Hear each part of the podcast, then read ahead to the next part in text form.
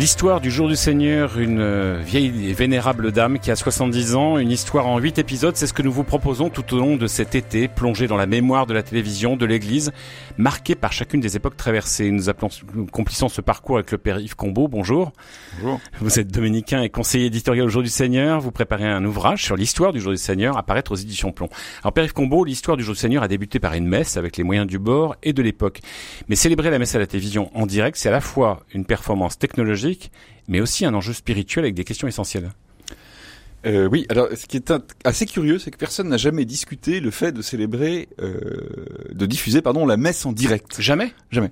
Moi, je croyais qu'effectivement, il y avait une question sur le fait que ce soit en direct ou pas. Ah bah, euh, il y a une question de théorique, mais il y a jamais une question pratique. C'est-à-dire que lorsque le père Pichard, le fondateur de, du Jour du Seigneur, est, est, arrivé auprès des responsables de la télé française en 48, il était évident pour tout le monde, y compris pour ses ingénieurs laïcs, que la messe serait en direct. Euh, ça a été tellement évident que même le ministre de l'Information de l'époque, qui était François Mitterrand, de qui on n'attendrait pas euh, ce rôle, euh, a dit bah oui, bah, d'accord. Enfin, ça, ça, ça tombait sous le sens. Alors, mais du, coup, du côté des autorités ecclésiales.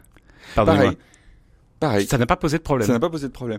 Alors, ce qui est, c'est assez curieux parce que nos homologues euh, américains, en fait, il n'y avait qu'eux qui faisaient la même chose à cette époque-là. Eux avaient des messes en différé. Non seulement ils avaient des messes en différé, mais ils avaient des messes enregistrées à la queue leu dans un même studio, euh, quatre ou cinq pendant toute une journée, euh, avec hmm. évidemment les bonnes lectures et les bons chants. Et comme ça, on faisait des économies, on avait à payer la chorale que pour une journée de travail, etc. Alors nous, on a dit on va faire du direct, ce qui est beaucoup plus compliqué, c'est lourd, c'est cher. Et euh, on va faire du direct parce qu'on veut que le spectateur voit non pas le spectacle d'une messe, mais une messe. C'est-à-dire que euh, lui arrive par le tuyau de sa télévision une réalité à laquelle il se joint. Euh, c'est intéressant au point de vue psychologique. Que du coup, on a tendance à nier le fait que l'image télévisuelle, quoi qu'on fasse, est un spectacle. Mhm. que l'image qu'on voit, c'est le choix du réalisateur après avoir été le travail du cadreur, que le son qu'on entend, etc. Et euh, que, en fait, ce qui se passe sur le terrain n'est pas du tout ce que ma télévision me donne. Je le sais, je suis prédicateur aujourd'hui, Seigneur. Mhm. Quand je visionne la messe que je viens de prêcher, Vous voyez pas la même messe je ne reconnais pas du tout ce que j'ai vécu. Donc la question de la réalité, elle est quand même euh, altérée par la, le biais de la télévision. Et ça, ça ne gêne pas l'Église? Si, ça gêne. Enfin, ça gêne. Sur un sujet aussi sensible que l'Eucharistie. Gêner n'est pas le mot, ça pose question. Mhm. Euh, alors, ça pose question incomplètement. C'est-à-dire qu'on voit bien qu'il y a une question, mais il n'y a pas de réponse bien précise. Ni le père Pichard, ni aucun des spécialistes de, ces questions-là, euh, tous ont senti que, alors, qu'est-ce qu'on dit? C'est vrai, c'est pas vrai, c'est un spectacle, c'est quoi? Euh, bah, C'est qu'une image. Euh, l'image participe d'une certaine réalité tout en la trahissant. D'un point de vue philosophique, c'est une platitude ce que je viens de dire là. Mais euh, donc voilà. Mais en fait, on va pas jusqu'au bout de la réflexion. Mais je crois que la raison pour laquelle on tourne en direct, c'est que si l'on a le sentiment vague que l'image est un artefact, est une construction, est mhm. un produit humain, le temps, lui, ne l'est pas. J'irai même plus loin. Lorsque vous assistez à une messe en direct, lorsque vous participez à une messe, je veux dire en vrai, sur place, physiquement, le moment de la consécration eucharistique, qu'est-ce que vous voyez? Vous ne voyez pas le corps du Christ, vous continuez à voir l'hostie. Mhm. Vous pensez dans votre cœur. Mais d'un point de vue sensible, ce moment est extrêmement décevant. En fait, la seule chose, c'est le temps. C'est le moment où vous vous dites, ça y est, c'est maintenant la consécration. La seule chose qui soit sensible dans une messe, paradoxalement, c'est pas ni ce que vous voyez, ni ce que vous entendez, c'est le temps. Donc lorsque vous faites la messe en direct, la seule chose qui soit entièrement vraie pour la personne qui est de l'autre côté de la télé, c'est le temps. Et comme elle sait qu'il n'y a pas de décalage, c'est à ce moment-là et ça, ça n'est pas une construction, c'est un fait. C'est à ce moment-là qu'a lieu la consécration. Alors, il y a eu toute une époque où effectivement il y avait une crainte, notamment euh, la question de savoir si le téléspectateur allait respecter euh, l'Eucharistie en étant devant son poste. C'est-à-dire qu'on peut faire à peu près n'importe quoi, euh, quitter la célébration, rentrer, ce qu'on ne fait pas forcément dans une église. Alors, c'est évident. Euh, en même temps, en fait, on a été vite rassuré. Alors il est vrai qu'une partie des spectateurs, ceux qui sont euh, peu ou pas chrétiens ou ceux qui ne sont pas pratiquants, peuvent assister euh, à l'émission euh, en faisant autre chose. Mais on craignait par exemple qu'il fût à table à ce moment-là ou au moins qu'il partageât sa apéritif. En fait, ça n'est pas arrivé. Bon, ce qui peut arriver, c'est qu'une personne que ça intéresse mais modérément fasse son repassage à cette heure-là. C'est pas un drame. Mmh. en revanche, les personnes qui sont croyantes, qui assistent à la messe, au contraire, on a été surpris par le caractère de prière qu'elles ont donné à cette heure de visionnage. Et le nombre de témoignages que nous avons, nous, euh, les responsables du jour du Seigneur, que nous avons reçus à toutes les époques, qui décrivent exactement le même geste, j'allume ma télévision, je me suis habillé en dimanche et j'allume une bougie au moment où la messe commence. Mmh. C'est une forme de réponse à des inquiétudes qu'aurait pu naître de se dire, comme le père Roguet en son époque, le risque, c'est que les gens ne viennent plus à la messe, mais assistent à la messe grâce à la télévision. Il vaut mieux sanctifier le dimanche si vous êtes malade, si vous habitez trop loin d'une église, si vous êtes déjà allé à la messe, en regardant cette messe télévisée qui vous permet de vous associer à une véritable communauté chrétienne. Mais si, ayant pu le faire, vous ne venez pas en chair et en os dans une communauté réelle dans laquelle vous puissiez participer à la joie des noces et du banquet, vous êtes des voyeurs, vous êtes des spectateurs muets et indifférents, vous n'êtes pas des chrétiens qui participent au mystère de la messe.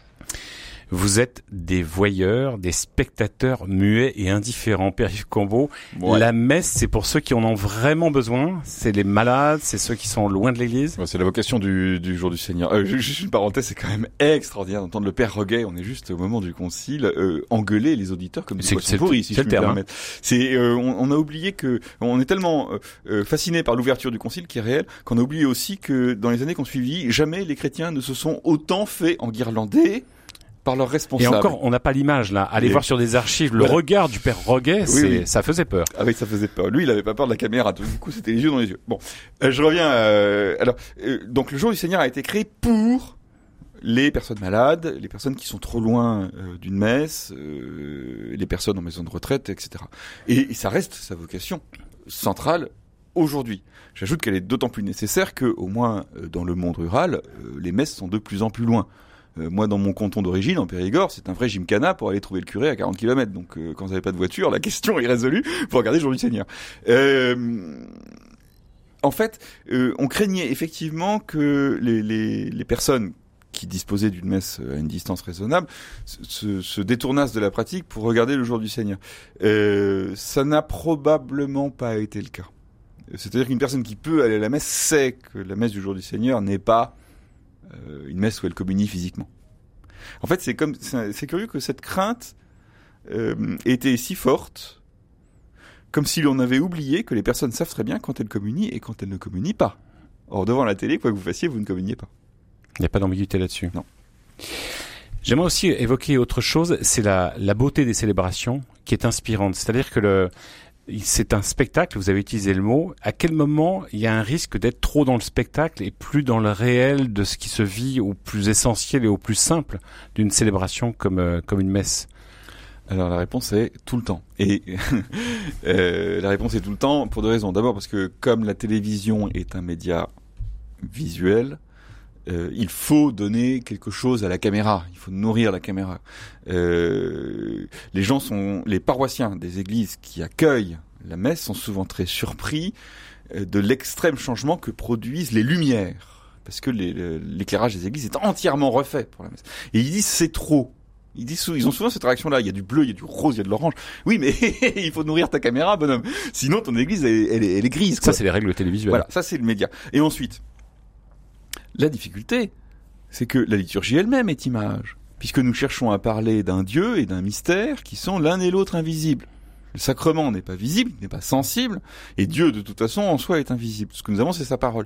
Donc, euh, toute liturgie est une image. À la limite, tout discours sur Dieu est une image, puisque Dieu est très mystérieux et nous ne parlons de lui pratiquement que par parabole. Donc, euh, structurellement, nous cherchons à montrer ce qui n'est pas montrable. Donc même sans caméra, à la limite, même sans caméra, nous faisons du spectacle. Et la beauté de ces célébrations diffusées a aussi un impact, elle, presque une grâce pour des célébrations accessibles à tous et qui peuvent être un appel à la vocation pour des téléspectateurs occasionnels. J'avais juste des échos de messe par mes amis quand j'étais au collège, qui, ces amis qui allaient au catéchisme et qui trouvaient tout ça très ennuyeux à la messe. Et moi, ce que je voyais à la télé dans cette émission, c'était, ça me semblait très beau très attirant. Je me disais, mais c'est pas du tout comme ce qu'on m'avait dit. Nous te le présentons, il deviendra le vin du royaume éternel. Alors je comprenais pas bien ce qu'on faisait pendant la messe, j'étais encore très ignorant sur la foi catholique. Mais euh, il y avait quelque chose en moi qui était comme une certitude, qui était le sens de la vie que tu cherches, soit il est là, soit il n'y en a pas. S'il y a un sens à la vie, euh, il est là-dedans. Pierre-Yves Combeau, là on vient d'entendre le témoignage d'Yvon Philbin. Yvon Philbin euh, découvre la beauté de la liturgie par la grâce du jour du Seigneur, fait un chemin de foi hallucinant, devient séminariste. Il témoigne à ce moment-là quand il est séminariste. Aujourd'hui, il est ordonné prêtre pour les missions étrangères de Paris. On l'entendra même euh, à l'occasion au jour du Seigneur comme prédicateur. Ça, doit vous toucher cette, euh, cette responsabilité-là de se dire on est dans quelque chose qui est euh, le partage d'une célébration, mais là on va toucher quelque chose d'autre. Alors euh, c'est effectivement très touchant. Euh, bon, une vocation sacerdotale, c'est le mystère du Saint-Esprit dans le cœur d'un homme. mais pour ce qui est du jour du Seigneur, je dois dire que à toutes les époques et compte tenu de toutes les modes, de toutes les ambiances des époques en question, le jour du Seigneur, ses cadreurs, ses ingénieurs, ses réalisateurs ont toujours bien travaillé. Hmm. Que ce soit dans une toute petite église ou que ce soit dans une immense cathédrale, euh, dans, dans, un rassemblement mondial comme le JMJ ou Mont Saint-Michel, que c'est, euh, il y a un amour du métier bien fait, de la réalisation bien faite, de l'image qui a du sens. Et le, le, le, dialogue entre le réalisateur, le prêtre, les responsables liturgiques en amont de la messe, euh, la critique ensuite, après, en aval, une fois qu'elle a été diffusée, est-ce que c'était bien, est-ce que c'était pas bien, qu'est-ce qu'on a dit, qu'est-ce qu'on n'a pas dit, euh, tout ça, ça montre un amour du beau travail et qui a son impact et qui touche le cœur des hommes. Merci Pierre-Yves Combeau, merci également à Pierre-Henri Paget qui a réalisé cette émission, à Carole Delafont qui avec rigueur l'a préparée et euh, la documentation du Jour du Seigneur et les archives de l'INA, Présence protestante, CFRT et Production du Parvis.